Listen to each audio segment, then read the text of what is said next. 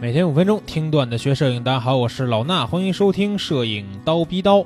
那今天呢，咱们要聊聊这个器材方面的一个话题啊，比较火热的是这个一到年底嘛，最近就是各种各样的网站，不光是说器材类，各种各样的网站都在做年底的盘点，是吧？年终大盘点。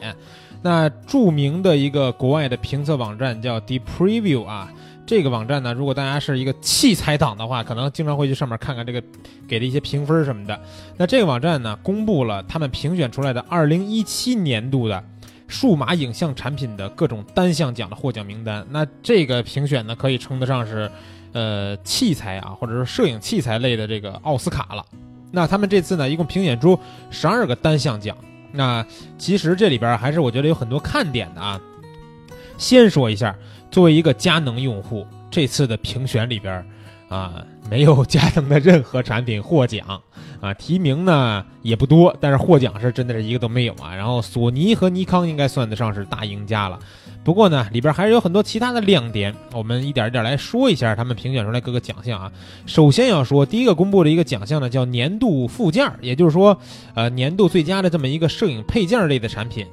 这个我觉得我一看到这个榜单公布的时候啊，是出乎我的意料的。为什么呢？因为这个年度最佳附件它给到了中国品牌的一个中国的呃器材配件什么呢？闪光灯神牛啊，神牛的这个 V 八六零二代这个闪光灯，之前我跟高老师应该是推荐过很多次啊。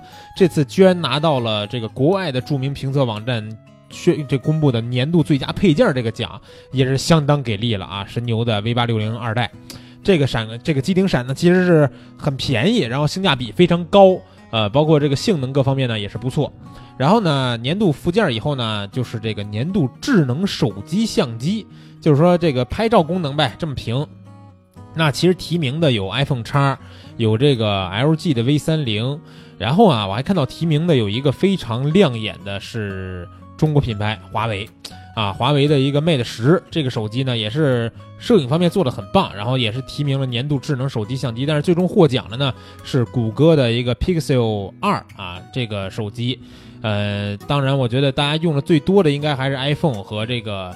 呃，国产现在很多的安卓做的都不错的手机，但是没想到谷歌这款手机居然是，呃，从中脱颖而出，获得了年度智能手机相机这么一个呃获奖啊。然后年度消费级无人机这个我就不多说了啊，提名也全是大疆，获奖的获获奖的也全是就是获奖的也是大疆的精灵四的一款机器，所以说这个就是大疆包揽嘛。然后。年度变焦镜头就是年度最佳的变焦镜头，提名的有谁呢？富士的一个三二六四 f 四的镜头，索尼的幺二二四 f 四镜头，然后索尼的幺六三五二点八镜头，腾龙的二四七零二点八，大家看到了啊，有腾龙，对不对？那这个副厂呢，也是把这个镜头做到可以作为年度变焦镜头的这个提名。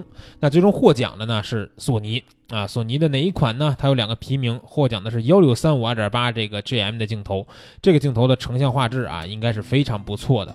然后年度定焦镜头啊，刚才说完变焦镜头，定焦镜头，呃，这终于看到了我大佳能的身影。提名的头一个呢，就是佳能的八五一点四 IS，就是今年新发布这个。然后呢，奥巴有一个四五一点二的镜头，适马呢有一个幺四一点八的镜头，索尼同样也有八五一点八。那获奖的居然是适马的这颗幺四一点八，号称是呃风光啊或者是星空的神器，这个镜头也是二的系列的这个黑科技的镜头，获得了年度定焦镜头。那这个年度消费级相机，我觉得就可以不用说了啊，视频相机呢也没什么可看的。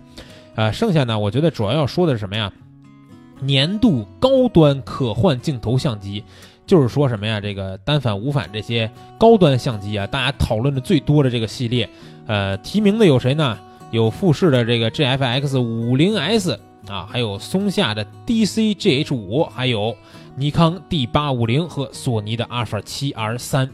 那最终获得这个年度高端可换镜头相机的呢，居然是两个啊，D 八五零和索尼阿尔法七 R 三并列获得。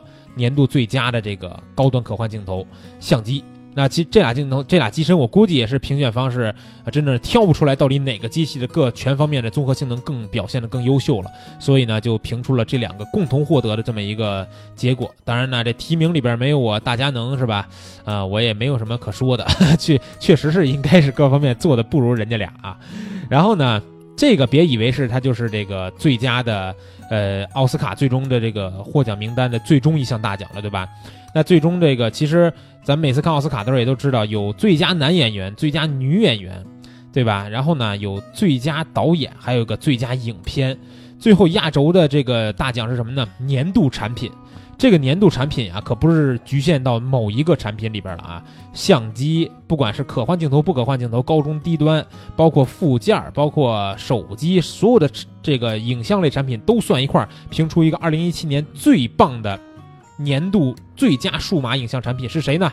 提名的啊有四个。